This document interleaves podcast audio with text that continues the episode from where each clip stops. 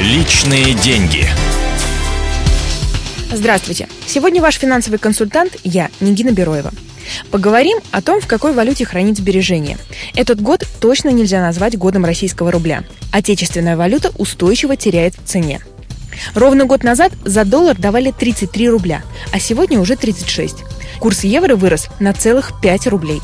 По прогнозам аналитиков, плавная девальвация рубля продолжится. То есть резкого обвала не будет, но валюта постепенно будет дорожать. Так, например, к концу года обещают доллар по 38-39 рублей, а евро по 50 рублей. Хотя гадания на валютной гуще сбываются не всегда, и ситуация может в любой момент измениться.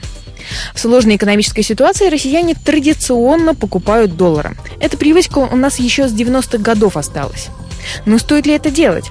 Самая распространенная ошибка – покупать доллары по самой дорогой цене, а продавать их, когда курс падает. Инвесторы делают ровно наоборот. Прежде чем бежать в обменники, определитесь, для чего вы копите свои сбережения. Валюта точно понадобится, если вы собираетесь ехать за границу или же планируете делать покупку в долларах или евро. Для трат внутри страны вас больше должна волновать инфляция, то есть насколько могут вырасти цены на товары и услуги, на которые вы купите деньги. Если же заначка у вас просто, что называется, на черный день, то следуйте принципу «не хранить все яйца в одной корзине». Например, государственная заначка хранится в разных валютах. Большая часть денег разделена между долларами и евро. И примерно 10% вложены в разные валюты. Этим принципом стоит воспользоваться. Эксперты советуют поделить свои сбережения на три части – долларовую, евро и рублевую. А я прощаюсь с вами и помните, деньги лишними не бывают.